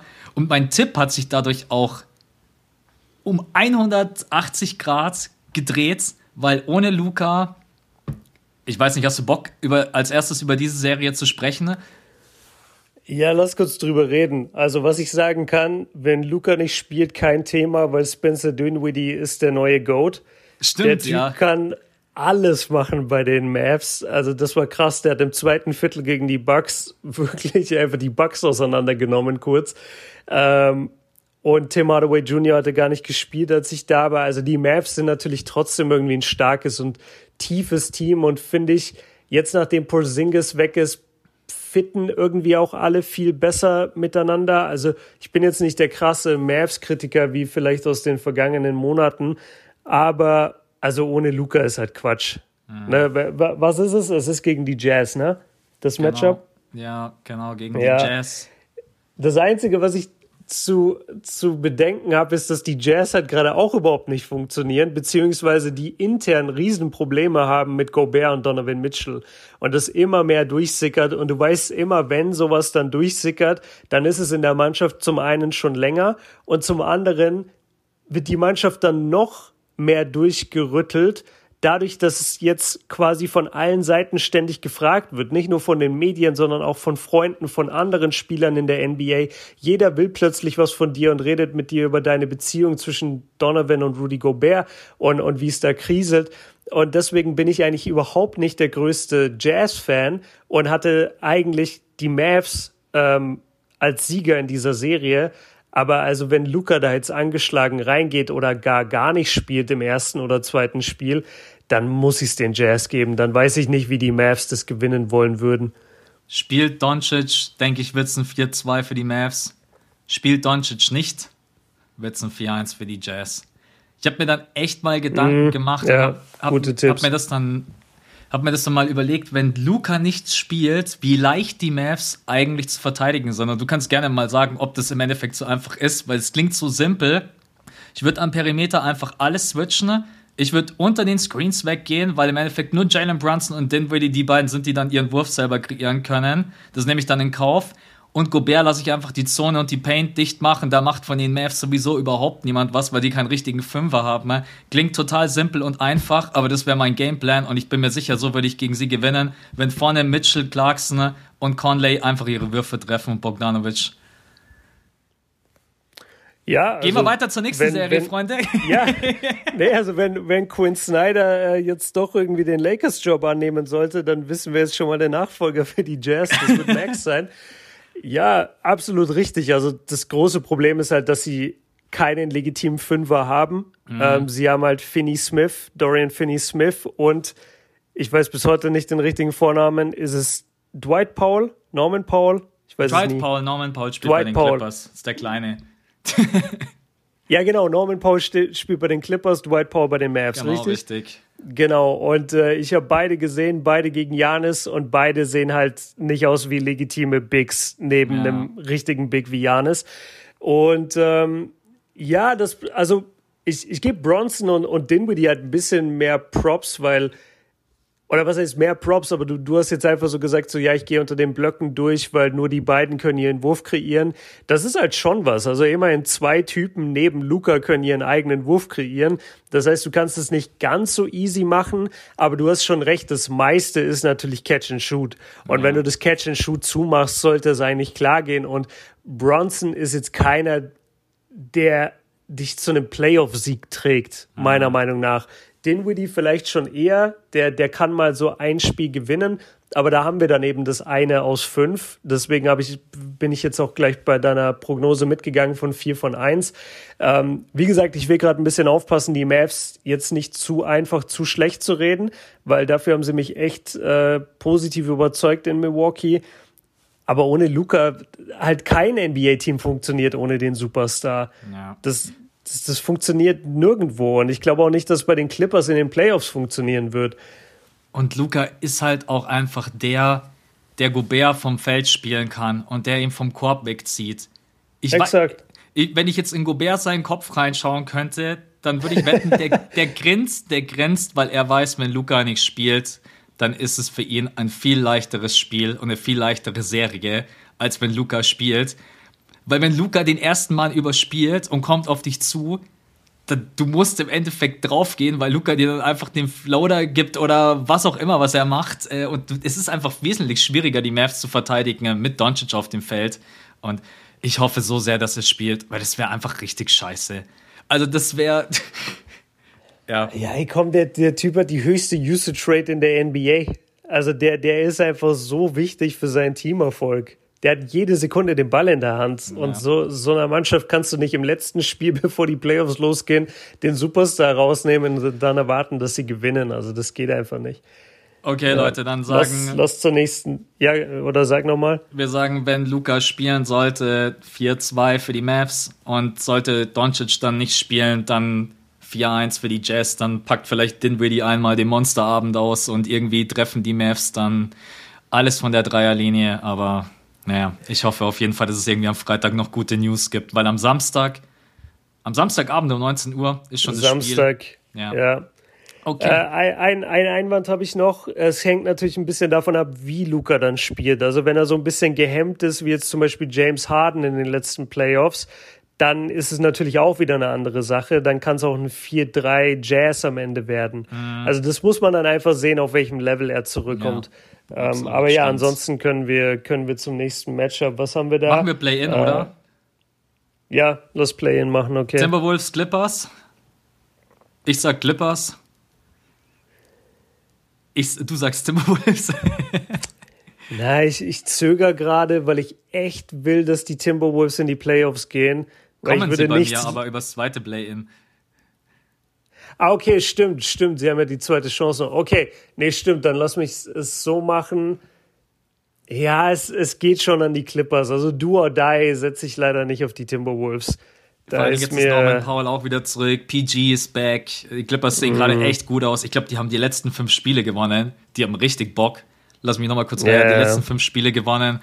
Und ich denke, auch während der Saison sahen die Clippers, wenn ich mich jetzt nicht falsch erinnere, immer ganz gut aus gegen die, gegen die Timberwolves. Ich glaube, 3-1 ist der Season Record. Ähm, und dann würde ich sagen, gehen die Timberwolves ins zweite Play-In. Pelicans Spurs, was glaubst du da? Pelicans Spurs habe ich, glaube ich, schon gesagt, dass ich mit den Pels gehe. Ich gehe Ich ich gehe mit den Pels, ja. Ja. Und dann Timberwolves gegen Pels? Sag ich Timberwolves. Da sagst du Timberwolves, ja, Du hast gerade gesagt, schon. du willst, dass die Timberwolves in die Playoffs gehen. Jetzt überlegst ich du, oder weiß, was? Ich weiß, aber das ist, das ist so schwer irgendwie bei diesen Mannschaften. Und ich habe auch echt gemerkt jetzt über mich in den letzten äh, Wochen wieder, ich bin einfach mehr ein Eastern Conference Typ. Ich gucke immer viel mehr Eastern Conference als, als Western Conference. Deswegen, ich, ich könnte jetzt nicht sagen, gerade bei, bei diesen ganzen Mannschaften, wie die aktuell spielen. Ähm, aber ja, komm, ich, ich gehe mit den Timberwolves einfach, weil ich Anthony Edwards sehen will und, und Cat. Ich will die sehen in den Playoffs, aber ich will D'Angelo Russell nicht sehen. Das ist mein Problem, weil den Typ, ey, der Typ mit seinen Entscheidungen, oh Mann. Ja, nee, es gibt schon, also wenn man jetzt alle Stärken und Schwächen abwiegen würde, dann würde ich schon sagen, dass die Timberwolves einen Vorteil haben, aber Beide Teams sind natürlich immer offen für einen absoluten Grottenabend, aber auch beide Teams sind offen für ich flippe plötzlich aus und drei Spieler scoren über 20. Also das haben halt auch beide einfach in ihrem Team mit dabei. Äh, deswegen, du weißt nie, ob die an Towns und Edwards zusammen plötzlich 70 geben. Kann passieren. Du, du weißt auch nicht, ob Patrick Beverly einfach im ersten Viertel entscheidet, ich springe in die Beine von DeJounte Murray. Einfach um es direkt zuzumachen. Ja, und dann gibt er noch äh, einen Ref einen Klapp auf, Klaps auf den Po und sagt, sorry, war nicht so, war nicht so gemeint. ja, sorry, meiner und geht. Okay, ja, dann sind wir da mit den Play-Ins. Ähm, sind wir uns auf jeden Fall einig. Das bedeutet, die Suns würden gegen die Timberwolves spielen. Vielleicht eine Serie, die man relativ kurz. Ähm, ehrlich, ehrlich, gesagt, ehrlich gesagt 4-0 ich habe ich hab, ich hab 4-1 und gerade schaue ich so drauf und denke mir so, nein. nee, kann ich mir nicht vorstellen, dass die Suns da ein Spiel abgeben. Ja, nee, es ist. Also, dass die Suns diese Serie gewinnen, ich denke, da muss man nicht großartig drüber diskutieren. Ähm, das ist auch einfach was. Die Suns sind so breit aufgestellt und immer wenn du bei den Suns irgendwie eine Schwachstelle suchst, dann findest du halt ganz schwer eine, weil du hast einfach einen elitären Point Guard, du hast den für mich gerade besten Shooting Guard der Liga. Du hast mit Mikael Bridges einen All-NBA Wing Defender. Du hast mit DeAndre Ayton jemanden, der jetzt zwar kein Top 3 Center ist, aber der trotzdem ein Center ist, der dem Gegner. Bis er in die Playoffs geht. Der Ey, letztes Jahr in den Playoffs, die Leute dachten, der ist ein All-Time Great Center. ja, deswegen, ich, ich glaube, die Suns haben einfach auf alles, was die Timberwolves probieren werden, eine Antwort und deswegen, ja. ja. Ich habe es auch gerade geändert, Suns Timberwolves 4-0. Mavs Jazz haben wir gerade eben getippt. Dann lass jetzt noch Grizzlies gegen Clippers machen, bevor wir Warriors Nuggets machen, weil ich glaube, Warriors Nuggets wird, äh, wird geil von der Diskussion her. Jetzt haben wir das absolute Youngster-Team gegen die Clippers, bei denen tatsächlich, und die Clip, ich weiß nicht, ob die Clippers die gleiche Schiene fahren wie das letzte Jahr. Ja, mal gucken, ob Kawhi Leonard in der ersten Runde spielen kann. Alter, ich glaub's nicht, erzähl mir doch keinen Scheiß. Ähm, plötzlich steht er im ersten Spiel wirklich auf dem. F Stell dir mal vor, du bist die Memphis Grizzlies, machst deinen Gameplan und dann tragen die einfach Kawhi Leonard ein und er steht einfach in der Starting Five so und du denkst jetzt so, halt einfach dein Maul.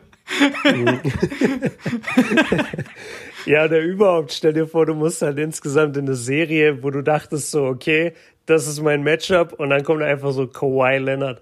Ja. Aber ey, ich bin diese ganzen Gerüchte gerade, die wir hören, bei jeder Mannschaft gefühlt so, ja, was, wenn der zurückkommt, ja, was, wenn der zurückkommt. Ich denke mir immer, ey, Leute, seht ihr Clay Thompson? Mhm. Also hört, hört doch mal auf zu sagen, dass wenn Spieler zurückkommen, dass die dann direkt wieder Superstar-Material sind. Das ist doch einfach nicht der Fall. Sondern die brauchen doch auch, um wieder reinzukommen. Und klar, Kawhi Leonard ist nochmal ein krasserer Spieler, deutlich krasserer Spieler als Clay Thompson. Aber auch ein Kawhi, der so viel Verletzungshistorie hat, der kommt doch jetzt nicht zurück in diese hat ein Jahr nicht gespielt und kommt jetzt zurück in die Playoffs und dro droppt 30 im Schnitt oder was. Mhm. Das wird ja. ja nicht passieren. Also da halte ich persönlich ein bisschen den Ball flach. Ich glaube da nicht so wirklich dran, dass er da groß kommen wird. Ähm, ich finde es eine wahnsinnig schwierige Serie zu tippen. Ich tue mich echt schwer, hier gegen die Grizzlies zu gehen, weil die mir eigentlich so gut gefallen. Und pass auf, ich mach's auch nicht, aber ich sag 4-2 Grizzlies. Ich sag 4-2 Grizzlies und wenn es die Clippers machen sollten, da bin ich nicht überrascht. Aber ich glaube einfach, dass die Grizzlies so gut gespielt haben und selbst ohne Jar so gut gespielt haben, dann kann ich mir nicht vorstellen, dass die in der ersten Runde heimgehen. Mhm. Ich gehe auch mit den Grizzlies. Ich sag in sieben, weil ich denke, dass die Grizzlies ganz, ganz viel Punkte haben, wo sie den Clippers wehtun können. Sie haben mit Jaron Jackson Jr. und Steven Adams zwei Riesen. Sie sind mhm. mit das beste Rebounding-Team in der Liga. Sie haben mit Steven Adams den besten Offensiv-Rebounder. Sie haben mit Steven Adams den besten äh, Screener in der NBA. Sie haben mit Ja Morant jemanden, der dich rauf und runter laufen lässt. Sie haben mit Desmond Bain einen der besten Shooter. Sie haben mit Dylan Brooks einen guten Verteidiger die Clippers sind trotz allem ein verdammt gutes Team und ich möchte auch nochmal sagen, eine Wahnsinnssaison für diese Probleme, die die hatten, ne? ohne Paul George, ohne Kawhi Leonard. Dann tradest du für Norman Paul, der verletzt sich direkt. Also so ein drüber und drunter und es trotz allem dann ins Play-In zu schaffen und jetzt nach unseren Tipps würden sie es auch in die Playoffs schaffen. Aber ich glaube, die Grizzlies sind reif und wenn die diese erste Serie überstehen, dann glaube ich, das ist so ein typisches Youngster-Team. Das könnten so meine Atlanta Hawks sein, wenn die mal irgendwie Blut geleckt haben, dass sie dann noch in der zweiten Runde irgendjemanden richtig krass auf den Sack gehen. Aber jetzt bleibe ich erstmal bei der ersten Runde. Memphis. 4-3, sieben Spiele. Und dann im äh, siebten Spiel Ja Morant, Split the Defense, Up and Under, Korbleger und alle rasten aus. Ah, ich war beim Dank, aber ich habe gerade überlegt, äh, wen er da aufs Poster packen würde. Hoffentlich nicht Isaiah. Äh, ja. Hoffentlich ist da gerade irgendjemand anderes drin. Weil Ja wird fürs Poster gehen, kannst aber drauf wetten. Der geht nicht für den Up-and-Under-Layup. Das stimmt. Ähm, ganz kurz noch, mir ist gerade einge... oder während du ihn aufgezählt hast, dachte ich mir, ah, stimmt. Äh, sie haben einfach auch noch Dylan Brooks der, der ja. war die Zeit, wo ich viel Grizzlies geguckt habe, war der, glaube ich, immer verletzt. Deswegen hatte ich ihn jetzt so gar nicht auf dem Schirm. Und irgendwie verschwimmen Desmond Bain und er, weil die vom Körpertyp und so ein bisschen vom Look her irgendwie so der gleiche Typ sind. Deswegen verschwimmen die vor meinem geistigen Auge immer mal wieder. Aber jetzt bin ich noch selbstbewusster, was mein 4-2-Tipp angeht. Weil mhm. ich glaube, dass die Defense auch so ein entscheidender Faktor sein wird. Und wenn jetzt Reggie Jackson nicht wieder den Michael Jordan in sich entdeckt in den Playoffs, dann glaube ich nicht, dass die Clippers so weit kommen.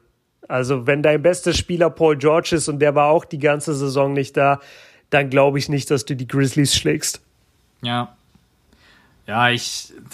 Es ist wirklich eine Serie, in der alles passieren kann. Das wird auch zeigen, wie coacht Taylor Jenkins, wie geht so ein junges Team in der Playoff-Serie mit Niederlagen um. Das kann auch, das kann auch komplett anders laufen also Erfahrung trifft manchmal auf so einen jungen Kern und sagt so, was wollt ihr denn? Da gibt's erstmal ja, aber die, die sind tough genug und die haben, die haben halt mit Steven Adams genug Erfahrung. Ich, ich weiß, dass die alle mehr oder weniger jung sind, aber die haben, die, die haben alle so eine Fuck you Attitude. Weißt du, die, die wirken nicht wie, wie andere junge Teams, die so wie so ein Reh in die Scheinwerfer gucken und, mhm. und so stehen bleiben vor Schreck, sondern die rennen gegen das Auto und ballern das weg. Ja. Also die sind da, die sind da anders gestrickt, die Grizzlies. Okay, dann sagst du 4-2, ich sag 4-3. Und dann haben wir noch die letzte Serie, die Warriors gegen die Nuggets. Und auch da gibt es einen X-Faktor. Es geht mir eigentlich so richtig krass auf den Zeiger, dass man überall so einen Punkt hat, wo man nicht weiß, ja, was ist jetzt? Bei den Mavs ist es mhm. Luca. Hier ist es jetzt, spielt Stephen Curry ja oder nein? Äh, Steve Kerr hat so eine richtig geile Aussage gemacht letztens im Interview. Ja, kann sein, dass er spielt, spielt, kann aber auch sein, dass er nicht spielt. Ja, danke. Mhm. Also das bedeutet, ich habe die Serie jetzt einfach erstmal ohne Stephen Curry betrachtet. Ähm, ich bin mir sicher, dass er in der Serie selber wahrscheinlich wieder zurückkehren wird. Ich weiß nicht, wie gut. Es war nicht seine geilste Saison. Ich weiß nicht, wie es ihm geht, wie es ihm mittlerweile mental geht. Ähm, was glaubst du, Warriors Nuggets, da trifft der amtierende MVP und vielleicht der kommende Back-to-Back-MVP mit Jokic auf die Warriors, die genau auf der 5 ein Riesenproblem haben. Mit wem gehst du? Ich gehe mit den Nuggets.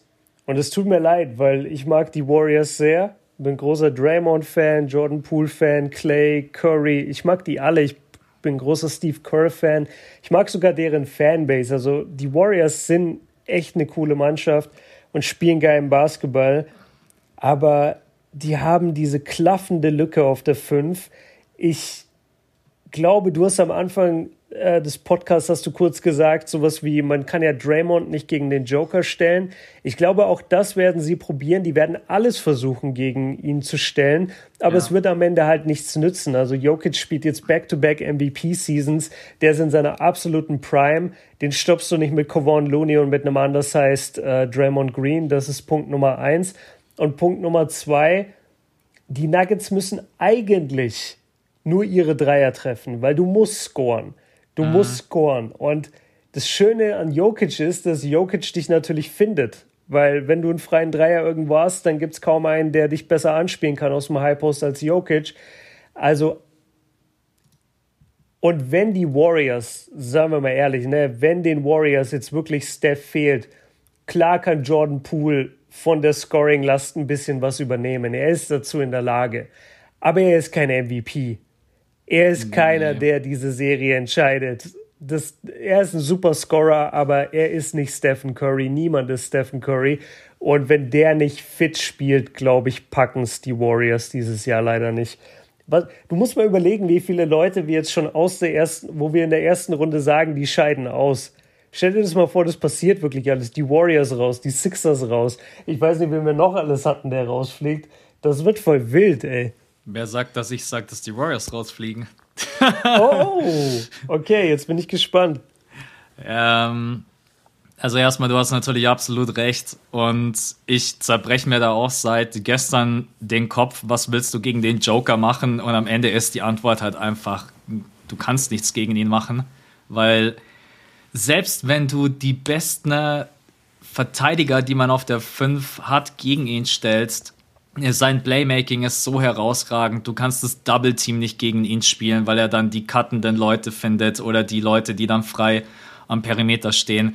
Also Jokic, das wird eine Aufgabe. Ich glaube, das ist auch den Warriors bewusst, dass sie die nicht lösen können. Und dann bleibt im Endeffekt dir immer nichts anderes übrig als lass den Joker machen, was er tut, aber verhindere, dass die anderen Punkte verteidige ja. eng, rotiere gut, lass aber, geh nicht auf den Joker drauf und denk irgendwie, du kannst ihn verteidigen, weil er ist zum einen ein überragender Playmaker. Der Typ hat echt, wenn jemand hinten in seinem Kopf Augen hat, dann er. Ich will einmal sehen, dass der sich die äh, eine Glatze schneiden lässt. Ich will sehen, dass der hinten im Kopf keine Augen hat. Wenn der dann anfängt, den Ball über den Kopf nach hinten zu werfen, ohne dass er hinguckt, wo ich mir dann immer so denke, okay, er ist einfach, ja, es ist einfach überragend. Dann kann er selber noch scoren. Er ist ein viel besserer Verteidiger geworden, auch in der Saison. Er ist ein, er ist ein underrated äh, Rebounder, finde ich. Ist einer der besten, die wir in der Liga haben. Holt auch 2,5 Offensiv-Rebounds, wenn ich das gerade richtig im Kopf habe. Also das wird eine Riesenaufgabe. Aber, jetzt kommt das große Aber wenn es beim Joker mal nicht laufen sollte und der Joker muss, wenn die Nuggets eine tiefe Playoff-Serie hinlegen wollen, da muss der Joker gefühlt in jedem Spiel äh, in einem MVP-Modus spielen, weil der beste Spieler, der nach ihm kommt, heißt Aaron Gordon mit 15 Punkten. Und da sehe ich halt schon, dass du mit Jordan Poole, Andrew Wiggins, Clay Thompson halt schon mehr Firepower hast. Und das ist am Endeffekt, das sind die beiden Geschichten, die aufeinandertreffen. Der Joker mit seinem Playmaking auf die Feuerkraft der Warriors. Und wer das am Ende dann für sich entscheidet, ist unglaublich schwierig zu beantworten. Aber ich kann mir trotz allem nicht vorstellen, dass sich die Warriors gegen die Nuggets ohne Jamal Murray und ohne Michael Porter Jr. nach Hause schicken lassen. Das wäre.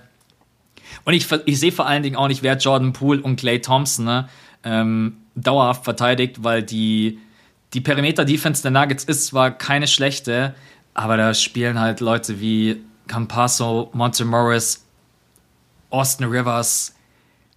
Ich weiß nicht, keine Ahnung. Das wird vielleicht auch die Serie sein, in der Jordan Poole zeigen kann, bist du's oder bist du's nicht? Wird viel von ihm abhängen, mhm. denke ich. Und jetzt gerade, wenn ich alles so aufzähle, denke ich mir so, man kann auch so leicht dagegen argumentieren. Ich, ich weiß es nicht. Ich würde 4-2 ja, sag. Ich würde 4-2 oder 4-3 für die Dubs, also für die Warriors tippen. Ähm, ich, doch, ich muss die Warriors tippen. Ich kann es mir nicht vorstellen, dass die Nuggets die schlagen. Echt nicht. Du hast einen super Case gemacht mit der Feuerpower. Ähm, das habe ich ein bisschen unterschätzt, ehrlich gesagt. Aber ich denke mir halt, wenn du ohne Steph spielst, dann bist du vorne schon mehr oder weniger kopflos. Also klar, Draymond ist eigentlich der Kopf dieser Offense, deswegen funktioniert das schon noch. Aber Draymond ohne Steph, ich weiß es nicht, Mann. Clay Thompson ist nicht Clay Thompson aus den letzten Jahren. Andrew Wiggins, okay, wir wissen, er bringt dir deine 19 Punkte im Schnitt. Das macht er mhm. seit 100 Jahren in der NBA. Und dann hast du halt Jordan Poole und dann muss der eben erstmal diese Leistungen ja bringen, auch in den Playoffs. Ich bin bei dir, das Spielermaterial, was bei den Nuggets auf dem Feld steht, ist qualitativ eigentlich nicht vergleichbar mit den Warriors. Aber du hast auch vergleichsweise nichts bei den Warriors, was mit Jokic gleich ziehen könnte. Also mhm. es wird eng. Ich finde, du hast einen super Case gemacht für die Warriors. Ich bleib bei meinem Nuggets-Take. Ähm, ist vielleicht ein Ticken hot, aber ich, ich bleib dabei. Ja. Ja, ich bin gespannt. Ich bin auch gespannt, was Steve Kerr seine Idee ist ich vermute mal, dass er, ich habe das auch gestern in meinem Insta-Post äh, rausgehauen. Ich gehe mal davon aus, dass ohne, auch ohne Stephen Curry sein Plan sein wird, ganz viel Off-Ball-Movement, weil das sind, das ist, da kannst du den Nuggets einfach wehtun, besonders mit Backdoor-Cuts und Draymond kann dann auch seine Playmaking-Skills ausspielen, weil wenn Draymond den Ball in der Hand hat und die Warriors bewegen sich nicht, Draymond ist kein Chris Paul. Also das, äh, das ist einfach Draymond, Draymond braucht dieses Off-Ball-Movement und deswegen ich bin ich bin gespannt. Ich bin gespannt, wie die Nuggets das verteidigen, wenn sich die Warriors so viel bewegen sollten Off-Ball. Ich bin auf der anderen Seite aber auch gespannt, was ist der Plan von Steve Kerr oder vielleicht auch von Draymond, der ja von sich selber sagt, der ist hier eins der Masterminds in der Defense. Hier gegen Jokic kannst du es zeigen. Zeig uns, wie verteidigt man Jokic. Ich hab, weiß es nicht. er wird es versuchen. Er wird alles versuchen, was er hat. Er wird dirty spielen. Ähm, er wird hart spielen. Er wird. Eigentlich dürfen sie ihn nicht doppeln. Nee. Weil Jokic zu doppeln ist, glaube ich, das Dümmste, was du machen kannst. Nee. Dann ist er immer, der findet immer den freien Mann, weil er auch so groß ist. Ey, Jokic ist wirklich auch so ein legit Seven-Footer, ne? Da, da, kommst du überhaupt nicht an mit, mit den Bigs von den, ähm, in Anführungszeichen, Bigs von den Warriors. Also machen wir es kurz. Wir beide sind uns nicht ganz einig. Ich gehe mit den Nuggets, du mit den Warriors. Genau. Ich würde auch sagen, das wird auf jeden Fall eine geile Serie. Und danach sind wir schlauer. Also ich bin echt, ich bin gespannt. Lassen wir uns da einfach überraschen. Wird sicherlich auch nochmal eine ganz andere Geschichte, wenn Stephen Curry spielen sollte dann muss man das Ganze natürlich wieder komplett anders bewerten. Aber Stand heute ist, ähm, ja, ich weiß auch gar nicht, wie schlimm die Verletzung von Stephen Curry ist aktuell, wenn ich ehrlich bin. Ich weiß nicht, ob der zurückkommt und ist direkt wieder bei 90, 95 Prozent. Ja, es ist schwer zu sagen. Also, wenn jemand so lange ausfällt und es jetzt heißt Mitte erste Runde, mhm. bin ich jetzt erstmal nicht so optimistisch, dass der jetzt direkt ins erste Spiel geht und 25 oder 30 droppt. Aber ey, wir werden sehen. Also das ist ein bisschen schwer einzuschätzen, die Serie. Alles andere, glaube ich, haben wir relativ gut hinbekommen. Ja. Und also ich weiß nicht, wie es dir geht. Diese Schlussphase der Saison war jetzt schon geil und ich hatte halt auch das Glück, dass ich einfach live ein paar Spiele gucken konnte. Dann ist nochmal ein bisschen anders das Feeling. Ich habe so unendlich Bock auf die Play-ins und auf die Playoffs. Also ich bin so froh, dass wir jetzt endlich in dieser heißen Phase sind, wo es jetzt echt immer um was geht. Und ich finde, wir haben dieses Jahr zumindest Stand jetzt, wir wissen noch nicht, wie die Play-ins laufen, aber wir haben bisher nicht dieses, diese Matchups so vor ein paar Jahren Milwaukee gegen Detroit wo du immer wusstest, ja, okay, es wird ein 4-0, geht einfach nach Hause. Also maximal bei Phoenix, aber Phoenix ist halt unfair, weil Phoenix ist das beste Team der Regular Season mit weitem Abstand. Die werden egal welchen Gegner in der ersten Runde weghauen. Und bei aber Bucks sonst Bulls aber ich, auch gerade. Ja, aber, ja, okay, stimmt. Da bin ich das vielleicht. Das war gerade so geil. Wir haben nicht die Matchups wie vor ein paar Jahren. Bucks gegen Detroit. Und, Fuck, äh, stimmt. Ja, aber ey, ganz ehrlich, wenn die Bulls einfach mal es hinbekommen würden, ordentlich zu spielen, dann hätten wir ja kein Problem. Detroit hatte einfach keinerlei ähm, Personal, um mit den Bucks ja. gleichzuziehen. Die Bulls haben das, verteidigen aber nicht, haben in der Offense genau das gleiche Problem wie die Celtics früher, einfach abwechselnd Rosen und Levine.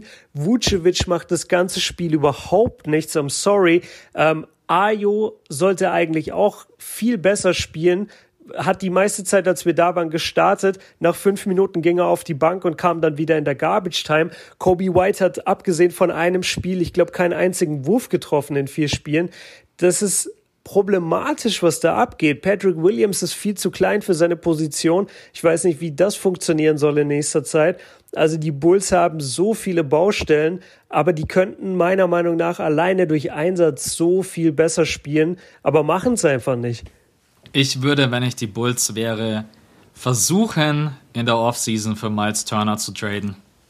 Ich habe irgendwie die ganze ja. Zeit Miles Turner im Kopf. Vucevic es tut mir leid, Vucevic ist einfach defensiv viel zu anfällig und du brauchst jemanden, der, du brauchst jemanden wie Miles Turner. Das wäre, man hat gutes Trade-Material, aber jetzt gegen die Bucks einfach alles reiß, reinhauen, versuchen irgendwie vielleicht ein Spiel zu gewinnen. Mehr ist meiner Meinung nach nicht drinnen. Aber trotz allem, du wolltest eigentlich gerade jetzt zu dem Punkt hin, dass wir geile, eine geile erste Runde haben. Das stimmt ja. Ja. Also wir freuen uns alle auch, glaube ich, auf die Grizzlies. Da kann ich, glaube ich, für alle Podcast-Hörer und für jeden NBA-Fan sprechen, dass es einfach geil wird. Warriors gegen Nuggets wird auch mega.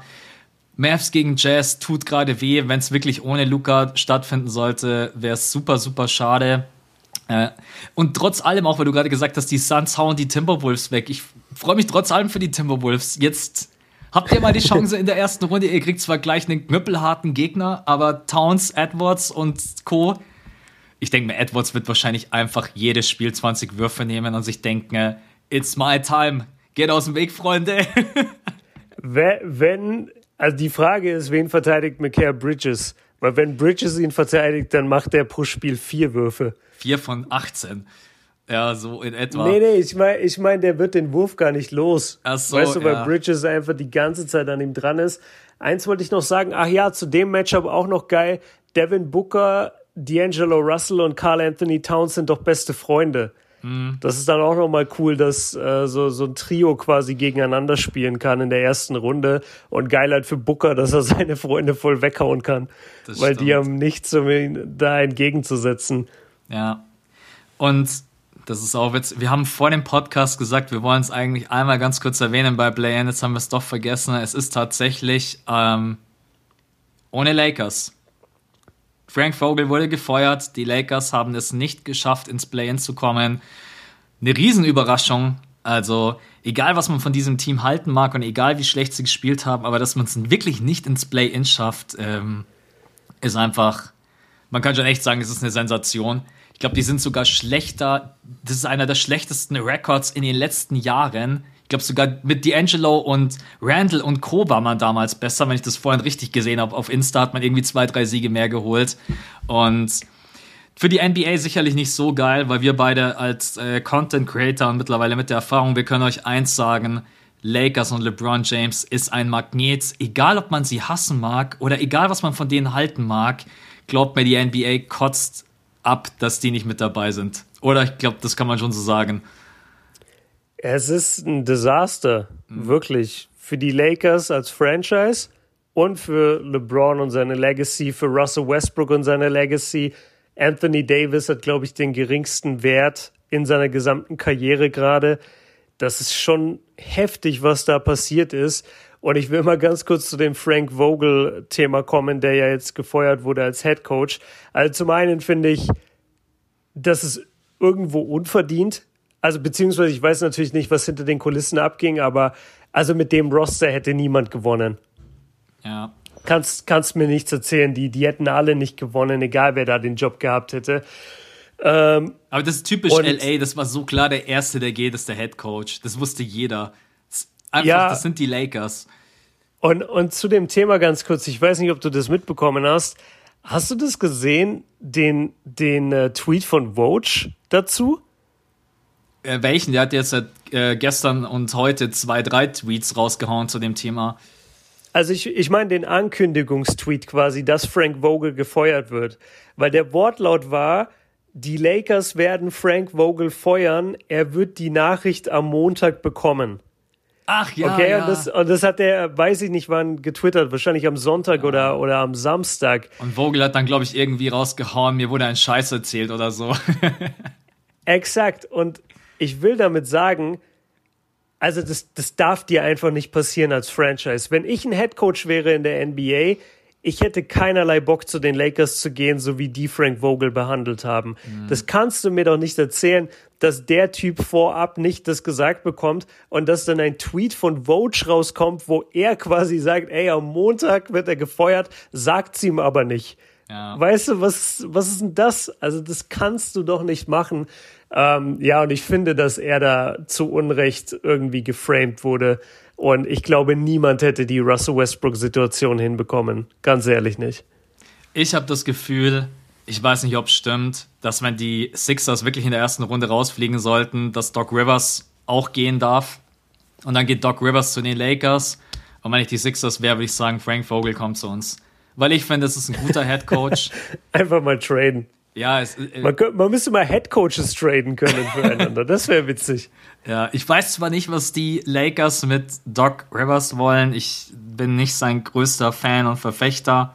Ähm, muss ihm natürlich auch ein paar Dinge zugute halten, was er jetzt mit Tyrese Maxey gemacht hat, aber so generell bin ich nicht sein größter Fan. Und Frank Vogel ist sicherlich der, der am wenigsten dafür kann für alles, was da stattgefunden hat. Aber am Ende ist es wie immer so, der Trainer muss als erstes gehen, egal ob im Fußball oder im Basketball und dann der ganze Rest. Aber auch wenn ich Frank Vogel wäre, ich hätte ehrlich gesagt gar keinen Bock mehr auf die Lakers, weil wenn ich auf die Zukunft schaue, selbst wenn man versucht jetzt in der Offseason irgendwie was zu machen im Sommer, zu traden oder neue Spieler ranzukriegen, ne, man hat gar kein Trade-Material.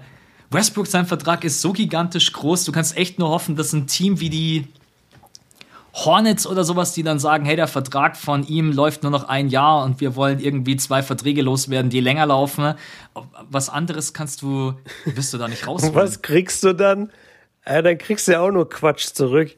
Ja, dann kriegst du wahrscheinlich so ähm, Gordon Hayward, den sein Vertrag läuft noch länger, der hat ja auch einen relativ fetten Vertrag. Das hat mir letztens ein Zuschauer geschrieben. Ich fand das ehrlich gesagt ganz interessant, dass die Hornets den Vertrag von Westbrook aufnehmen, weil der nur noch ein Jahr Laufzeit hat und dafür gibt man zwei andere teure Verträge ab. Aber das würde den Rahmen jetzt sprengen. Ich müsste mich damit beschäftigen. Es ist, die Lakers Zukunft ist, wird hart. Sagen wir es mal so um da einen Haken drunter zu machen. Wir wollten das nur einmal ganz kurz noch erwähnen, dass das ja die größte und spannendste Frage war vor dem Play-In. Schaffen es die Lakers rein und dann, ja. Ich habe schon vor zwei Wochen, glaube ich, oder vor drei Wochen im Pod gesagt, ich bin raus. Mm. Ich habe nicht mehr dran geglaubt, da, da hat gar nichts mehr gestimmt. Ja. Und diese ganze Westbrook-Thematik, selbst wenn er nicht schuld war, wurde ihm die Schuld gegeben.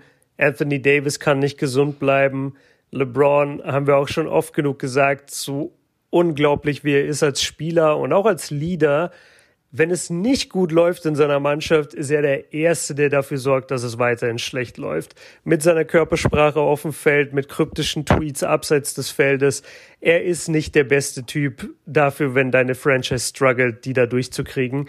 Und ich habe auch das Gefühl, es gibt einen gewissen Disconnect zwischen LeBron und dem Lakers Front Office. Vielleicht auch wegen dieser ganzen das, das wird jetzt auch relativ groß, aber wegen dem ganzen Clutch-Management, wo er mit drin hängt und Rich Paul und vielleicht haben die Lakers da im Nachhinein das Gefühl, sie wurden da irgendwie bei dem Anthony Davis Trade gelinkt oder was auch immer da am Ende der Fall ist, aber das wirkt im Moment alles sehr, sehr kaputt und ich weiß mittlerweile nicht mehr, ob LeBron seine Karriere als Laker beendet.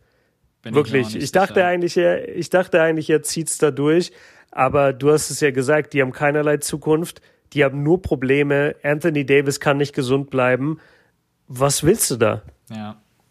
Ich beende dieses Thema mit einem Satz aus der Community, den ich ganz oft gelesen habe. Und zwar, jetzt sind wenigstens die Teams in den Playoffs, die, es verdient haben. Und ihr habt absolut recht, Leute. Es ist. Shots fired. Von der Community unter dem Post, als ich äh, ja, ich weiß schon gar nicht mehr, was ich da geschrieben habe. Die, Play die äh, Playoffs verpasst war, glaube ich, der Titel von dem Post auf Insta und da war in der Kommentarsektion das ganz oft die Aussage und ich sehe das genauso wie ihr und ich, deswegen ich freue mich einfach. Ich freue mich auf die Heat, ich freue mich auf Sixers Raptors, ich freue mich auf die Celtics gegen die Nets, weil das auch so spannend ist, ob sie vielleicht dagegen halten können und genau. Ich würde sagen, für heute sind wir raus, oder? Play-ins getippt, erste Runde getippt, fünf äh, ja. Fragen Nochmal kurz über deinen Trip gesprochen. Alles mit dabei. Alles mit dabei und das in einer knackigen Stunde 20. Also besser kann es eigentlich nicht laufen. Und vor allem, ja, für euch die ersten Play-ins sind jetzt schon gespielt, wenn ihr das hört. Und dann heute Nacht sind wiederum Play-ins. Es, ich habe so Lust, ey. Ja. Ich bin so happy, dass es endlich losgeht, Mann. Und nochmal, äh, wir bleiben ganz normal auf Sendung. Das heißt, die Mittwochsfolge ganz normal und sonntags dann immer die Zusatzfolge auf Patreon, wo sich übrigens jemand äh, gemeldet hat bei Patreon. Das will ich einmal kurz sagen, weil wir diese Sonntagsfolge nicht immer an teasern, nicht immer erwähnen überhaupt hier in der großen Folge. Ähm, und der meinte, ey, mach das mal, weil die Leute oft gar nicht den Inhalt wissen. Zum Beispiel die letzte Folge, da habe ich einfach ein Q&A gemacht und äh, es waren 18 Fragen und ich habe die alle durchgemacht. Ich habe mir da gar nichts groß dabei gedacht. Ich habe einfach alle Fragen gemacht, die reinkamen. Und äh, er hat danach sich richtig bedankt und meinte so, ey, damit hätte ich nie gerechnet. Das hat so Bock gemacht und macht unbedingt öfter sowas. Also für alle, die, die gerne so ein bisschen, ja, keine Ahnung, einfach mehr Basketball-Meinung von uns hören möchten und auch hier und da ein bisschen mehr, mehr Insight, wie, wie Max vorhin ja auch angekündigt hat, wo man mal ein bisschen privater geht, ähm, kann ich euch nur empfehlen, es ist unten verlinkt oder wo auch immer die Podcast-Beschreibung ist, patreon.com slash das fünfte Viertel. Und äh, ja, die nächste Folge gibt's da am Sonntag und damit sind wir jetzt raus, oder Max? So sieht's aus. Leute, wir wünschen euch einen schönen Start in den Tag. Wir wünschen euch geile Play-ins. Wir wünschen euch natürlich auch schöne, schöne erste Spiele. Am Samstag geht's los, am Samstagabend. Am Sonntag Patronen, wir hören uns und ansonsten an äh, alle anderen, auch an euch, vielen Dank für eine absolut geile Saison. Das will ich am Ende nochmal sagen. Hat super viel Spaß gemacht. Und jetzt geht's los. Jetzt wird, wird sich entscheiden. Ab in die Playoffs. Ab in die Playoffs und wir hören uns dann wieder nächste Woche und dann haben wir auch schon die ersten Partien gesehen. Danke fürs Reinhören, Leute. Bis nächste Woche. Ciao. Ciao.